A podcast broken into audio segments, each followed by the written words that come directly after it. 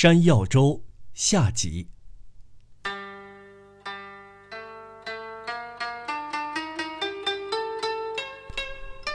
过了四五天，一个上午，有两个骑马人沿着家茂川畔，径朝素田口缓配而行。其中一人上身穿蓝色猎衣，下着同色裙裤，配了一把镶金包银的大刀，是个须黑并美的男子。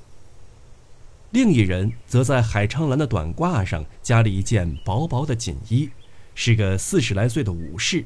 看他那架势，无论是马马虎虎系着的腰带，还是鼻孔里沾满鼻涕的红鼻头，浑身上下无处不显得寒酸落魄。至于坐骑，倒都是骏马，前面一匹是桃花马，后面一批是菊花青，三岁的哑口气势，神俊的连路上的小贩和武士都要回头张望。他们后面还有两人拼命地紧跟在马后，自然是持弓背矢的亲随和牵马执凳的马夫。这一行人毋庸赘言，正是丽人和五品。虽说尚在隆冬，到恰逢天气晴和，没有一丝风。白花花的河石间，青惨惨的溪水中，蓬草枯立，纹丝不动。临河低垂的柳树间，落叶飘进的树枝上，洒满柔滑如仪的阳光。蹲在枝头的鸟儿，尾巴动一动，影子都会鲜明地投射在街面上。东山一片暗绿，上方露出圆坨坨的山头，犹如霜打的天鹅绒，想必是比瑞山吧。鞍船上的罗甸在阳光下金光闪亮，两人不着一边，径朝素田口徐徐前进。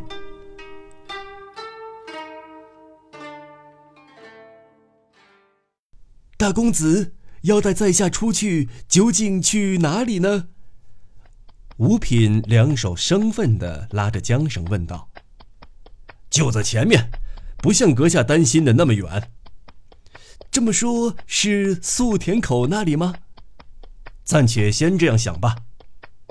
今早，丽人来邀五品，说东山附近有处温泉，想去一趟，两人便出了门。红鼻五品信以为真，恰值久未洗澡，这一向身上刺痒难熬，若每餐过山药粥，再洗个温泉澡，真是天价奇变。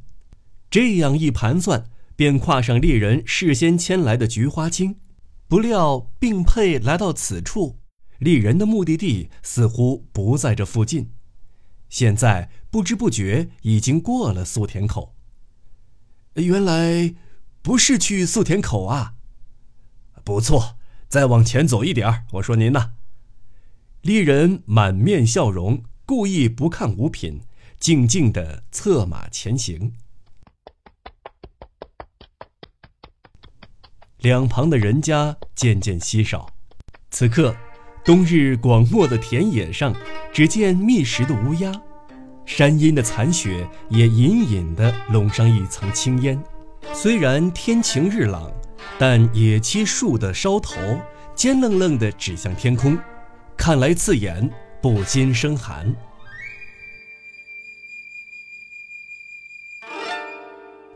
呃，那么是在山科一带了。山科这儿就是，还要往前嘞。果然，说话之间已过了山科。何止如此，不大会儿功夫，关山也已略在身后。终于晌午将过时，来到了三井寺。三井寺内有个僧人与丽人交情颇厚，两人前去拜访，叨扰了一顿午饭。饭后又骑马赶路。一路上较方才的来路人烟更加稀少，尤其当年盗贼四处横行，世道甚不太平。五品把个背驼得愈发低，弓了起来，仰面看着丽人的面孔，问道：“还在前面吧？”丽人不觉微笑起来，仿佛小孩子家的勾当被人察觉，冲着大人微笑的样子。鼻尖上的皱纹，眼角旁的鱼尾纹，像是在犹豫要不要笑将出来，于是忍不住这样说道：“啊，其实呢，是想请阁下前往敦贺。”丽人一面笑着，一面举鞭遥指天际，鞭子下一片银光闪烁，湖水正辉映着夕阳。五品惊慌起来：“敦贺，敢是月前那个敦贺吗？月前那个……”丽人自从成为藤原友人的女婿之后，多半住在敦贺。这事儿平素不是没听说过，可是直到此刻，五品都没有想到，丽人居然要把自己带到大老远的敦贺去。别的不说，跑到山重水隔的越前国去，仅仅带这么两个随从，怎么能保得路上平安呢？何况这一向谣言四起，说有过往行人为强盗所杀。五品望着丽人，哀叹道。您又戏言了，原以为是东山，岂知是山科；以为是山科，谁料是三井寺，结果是月前。究竟是怎么回事呢？倘若开头便直说，哪怕是下人呢，也该多带几个去敦贺。这如何使得？五品几乎带着哭腔嗫嚅着。若是没有饱餐一顿山药粥这念头，鼓起他的勇气，恐怕他当即便会作别而去，独自回京都了。尽管想开，有我丽人在，足可以一挡千，路上无需担心。见五品如此惊慌，丽人不禁皱了皱眉头，嘲笑地说。然后叫过随从，将带来的箭筒背在身上，又接过一张黑漆弯弓，横放在鞍上，旋即一马当先向前奔去。事已至此，怯懦的五品唯以丽人的意志是从，有胆战心惊，东张西望，环顾周遭荒凉的原野，口中喃喃祷告。念诵依稀记得的几句观音经。那只红鼻子几乎蹭到马鞍的前桥上，依旧有气无力地催动着快慢不匀的马步。原野上嘚嘚的马蹄声喧，遍地黄毛，茫茫一片，一处处水洼，冰冷冷地映着蓝天，不由得令人暗想。这冬日的午后，怕是终究会给凝住吧。原野的尽头是一带连山，光景是背阴的缘故，本该熠熠生辉的残雪竟没有一星光芒，唯见长长一道浓暗中略带紫苍，就连这些也为几丛萧瑟的枯毛遮断。许多横亘的景物是两个步行随从所无法看到的。这时，丽人蓦然回过头，向五品开口道：“请看，来了一个好使者，可给敦贺报信矣。”五品不大明白丽人的意思，战战兢兢顺着宫的方向望去，那本是望不到人影的所在。唯见一只狐狸，于落日下披一身暖融融的皮毛，慢吞吞地走在不知是野葡萄藤还是什么攀缠的灌木丛中。霎时，狐狸慌忙纵身奔逃，猎人猛挥一鞭，急忙纵马追去。五品也忘却自家，紧随其后。不用说，两个随从也不落后。马蹄踢石的嘚嘚声冲破旷野的寂静，响了好一阵儿。俄顷见丽人勒马停住，狐狸不知何时已捉住，于鞍侧倒提着两只后腿，想必是逼得狐狸走投无路，将其制服于马下，才手到擒来的。红鼻五品连连开去胡须上的汗水，好不容易才赶到跟前儿。喂，狐狸，好生听着。丽人将狐狸高高的提至眼前，煞有介事地说：“去告诉他们，敦贺的丽人今夜将打道回府，就说丽人陪同一位稀客正在途中。明日巳时时分。”派人来高岛迎候，同时再备上两匹好马，明白了吗？切不可忘记。说毕，一挥手，将狐狸远远抛进草丛。哎呀，跑了，跑了！刚刚赶上来的两名随从望着狐狸逃跑的身影，拍手嚷道：“夕阳下，脊背毛色近似落叶，不辨树根与石块。”一溜烟儿没命的逃去。一行人从所立处望去，尽收眼底。在追逐狐狸的当，不知道什么功夫，他们已来到旷野的高处。那里是一面缓坡，低处与干涸的河床相连。好个宽宏大量的施主！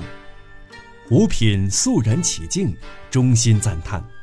仰视着这位连狐狸都使唤得了的草莽英雄，仿佛刚认识一般。而自己同丽人之间究竟有何差别，却顾不得去思量。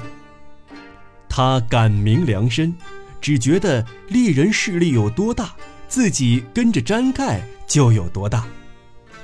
逢到这种处境下，恐怕最容易去阿谀奉承。然而，列位看官，此后倘从红鼻五品的态度中看出有什么奉迎拍马之举，切不可对他的人品妄加怀疑。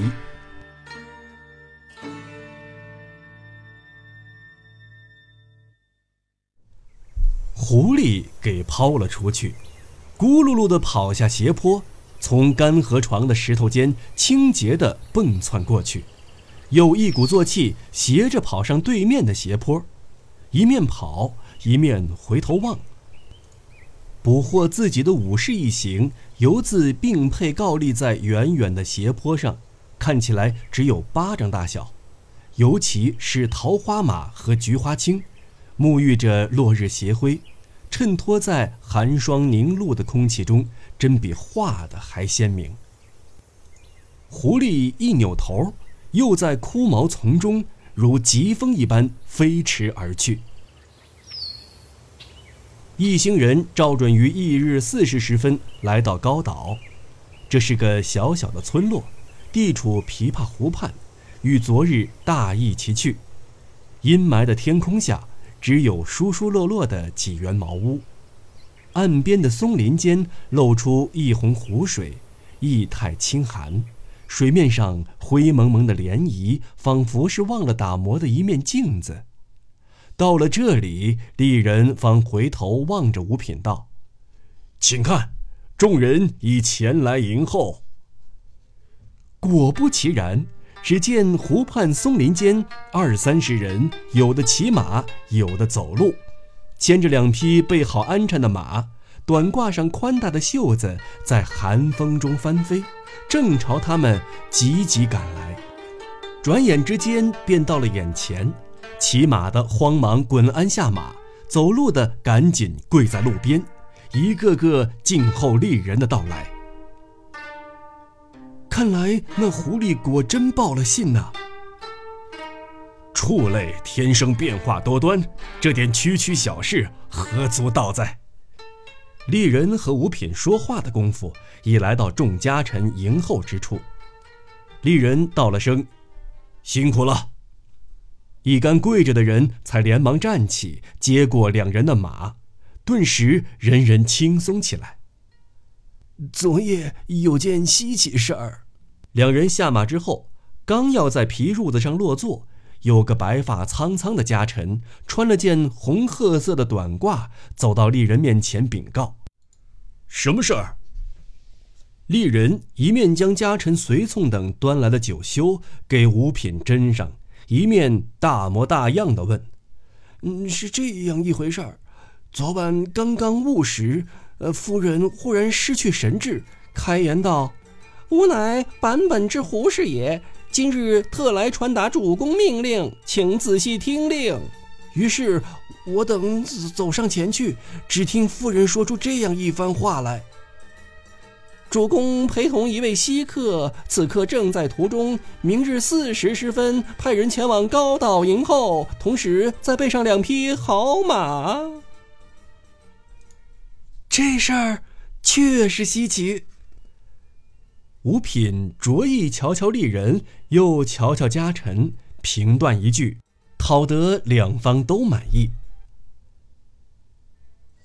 这样说，呃，还不算。还战战兢兢，呃，浑身发抖，万万不得迟误！如有迟误，吾将被主公赶出家门矣。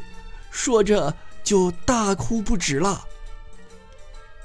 那么现在如何了？后来便一下子昏睡过去，我们出来时似乎还没醒。如何？听完家臣禀报，丽人得意的瞧着五品说：“连畜类都得听命于我丽人，真叫人不胜惊讶。”五品搔着红鼻子，低了低头，然后张嘴结舌，故意显出吃惊的样子，胡子上还沾了一滴方才喝的酒。当天夜里。五品在丽人府的一间屋内，茫然瞧着方角坐灯，竟难以入眠。漫漫长夜，眼睁睁直挨到天明。傍晚到达此地之前，一路上同丽人及其随从谈笑风生，经过嵩山、岩石、小溪、枯野。以及荒草落叶、野火青烟这些景物，一件件又在五品的心头浮现出来。游当黄昏时分，暮霭沉沉之际，终于来到这府邸，看见长玻璃炭火熊熊，不觉长长松了一口气。此刻躺在此处，回想起来，仿佛是遥远的往事。棉花有四五寸厚的背下，五品惬意地伸直了腿，情不自禁地呆呆看起了自家的睡姿。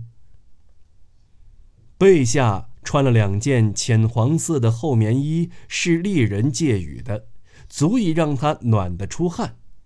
加之晚饭时几杯老酒下肚，醉意更使得他身上热烘烘的。枕畔，格子板窗外，就是寒霜伟地的大院子。他是这样的陶陶然，没有一丝苦寒之感。这一切与自己在京都的牙房相比，简直有云泥之别。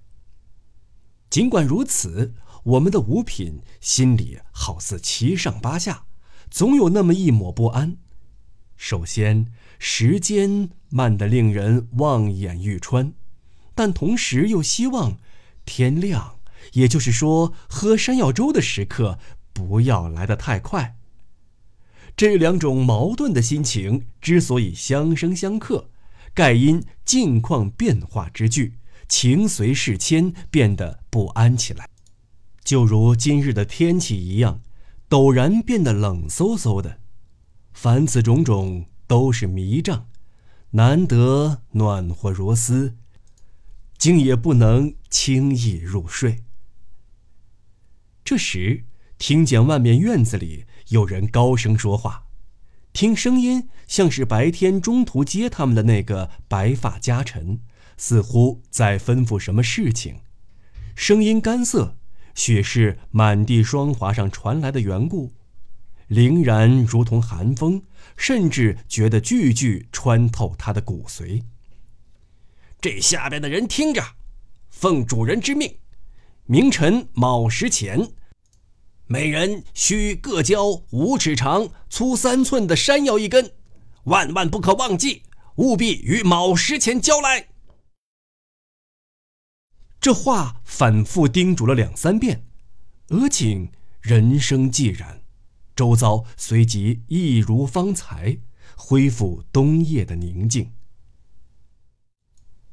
静寂中，只有灯油滋滋作响，火苗像条红丝绵，摇曳不定。吴品把个哈欠硬是忍了回去，全又沉入胡思乱想。既然提到山药，准是要做山药粥才叫拿来的。这么一想。刚才只顾听外面而暂时忘却的不安，不知什么功夫，竟又潜入心头，而且比方才尤为强烈的是，他不愿过早就把山药粥吃个够。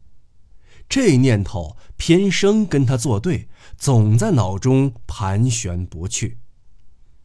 饱尝山药粥的夙愿，要是这样轻而易举就兑现。几年来好不容易忍到今天，盼到今天，岂不枉费力气了吗？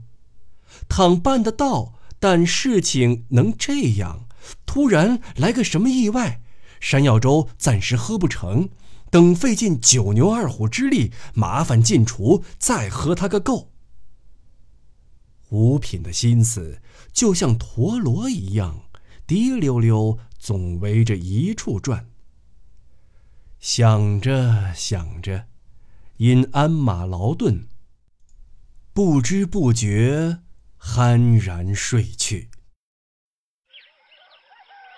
翌日清晨，五品一睁开眼，便惦记起昨夜煮焦山药一事，所以什么都不顾，只管先打开格子板窗，这才发觉自己睡得人事不知。怕是已过了卯时吧。院子里摊着四五张长席子，上面堆了两三千根圆木似的东西，像座小山。竟有那斜伸出去的桧皮房檐一般高。定睛一瞧，五尺长，三寸粗，齐刷刷的，尽是大的出奇的山药。五品揉着惺忪的睡眼。四下看过来，简直目瞪口呆。偌大的院子里，好似新打的桩子上，接连安了五六口能盛五担米的大锅。穿白布褂子的年轻使女不下几十人，围着大锅忙活。烧火的、掏灰的，将白木桶中的甜葛汁舀到锅里去的。人人为熬山药粥忙得不可开交，锅下冒出的青烟，锅内升腾的热气，同尚未消尽的小矮融成一片。开阔的庭院整个笼罩在灰蒙蒙的气氛中，甚至辨不清物象，唯有锅下熊熊燃烧的烈焰发出红彤彤的亮光，所见所闻乱乱哄哄。就像着了火、开了战似的。吴品这时才想到，熬山药粥竟用这样大个的山药，在这样大家伙的锅里煮，而自己就为喝这口粥，才巴巴的从京都跋涉到月前的敦贺来。这一切，他越想越不是滋味儿。我们五品那值得同情的胃口。其实这时早已倒掉了一半。一小时之后，五品同丽人、丽人的岳丈友人共进早膳。面前一个带梁的大锅里，漫然如同海水般装了满满一锅的，就是那可怕的山药粥。五品方才已看见几十个年轻后生。灵巧地使着薄刃刀，将堆得像房檐一样高的山药从一头麻利地切碎，然后众使女跑来跑去，你来我往，把切好的山药拾掇起来，放进一口口大锅里，再拾掇起来，再放进锅去。最后，等到长席上的山药一根不剩，便见几团热气混合着山药味儿、甜葛味儿，从锅中冉冉升腾到晴朗的晨空。目睹这一切的五品，此刻面对着银锅里的山药粥，不等品尝，就已经觉得腹满肚胀。这么说，恐怕一点儿也不夸张。五品面对银锅，情何以堪？唯开着额上的汗水。这山药粥，您一生从未喝个够，现在不用客气，尽管喝吧。岳父有人吩咐童儿们，在桌上又摆了几只银锅，每锅的山药粥都满得几乎溢出来。吴品本来就红彤彤的鼻子，现在越发红了。童儿们将锅里的粥盛出一半，倒入大土钵。吴品闭着眼睛，硬着头皮喝了下去。家父也说：“请务必不要客气。”猎人从旁不怀好意的笑着，劝他再喝一锅。吃不消的只有五品，说的不客气，这山药粥打一开始就一碗都不想喝，如今他捏着鼻子勉勉强强才喝掉半锅，若再多喝一口，恐怕不等咽下去就会吐出来。话又说回来，倘若不喝，等于辜负丽人和友人的一片厚意。于是他又闭上眼睛，把余下的半锅喝掉了三成，最后连一口都难以下咽了。实在感激不尽，足以，足以。哎呀呀，感激不尽，实在感激不尽。五品说的语无伦次，显然已十分尴尬。胡子上、鼻尖下，淌着豆大的汗珠子，简直不像在寒冬腊月。吃的太少了，客人显得客气嘞。喂喂，你们在干什么呢？童儿们随着友人的吩咐，又要从银锅往土钵里盛粥。吴品拼命地挥动双手，像赶苍蝇一样，表示坚持之意。不能要了，够了，够了，太失礼了，足以，足以。若不是丽人这时指着对面屋檐说：“瞧那边”，有人说不定还会劝个不停。幸好丽人一语，把众人的注意力引到那座房子上。朝阳正洒在晦脾气的屋檐上，炫目耀眼的阳光下，老老实实坐着一只毛色润泽的畜类，一看正是前日丽人在荒郊枯野的路上捉住的那只坂本野狐。狐狸也要吃山药粥嘞！来人呐，赏些吃的下去。丽人的吩咐当即照办。狐狸从屋檐上跳江下来，直奔院子去吃山药粥。五品瞧着狐狸吃山药粥，回想起此前的自己，心中充满依依之情。那是受许多武士愚弄的他，是挨京都王二辱骂“你个酒糟鼻子算什么东西”的他。是穿着褪了色的短褂和裙裤，像丧家之犬，彷徨在朱雀的大路上，可怜而孤独的他。但同时，又是将饱餐一顿山药粥的夙愿独自珍藏在心的幸福的他。他放心了，可以不必再喝山药粥了。同时觉出满头的大汗。渐渐从鼻尖上干了起来。虽说天气晴朗，敦贺的早晨依然寒风刺骨。五品忙不迭，刚捂住鼻子，便冲着银锅打了好大一个喷嚏。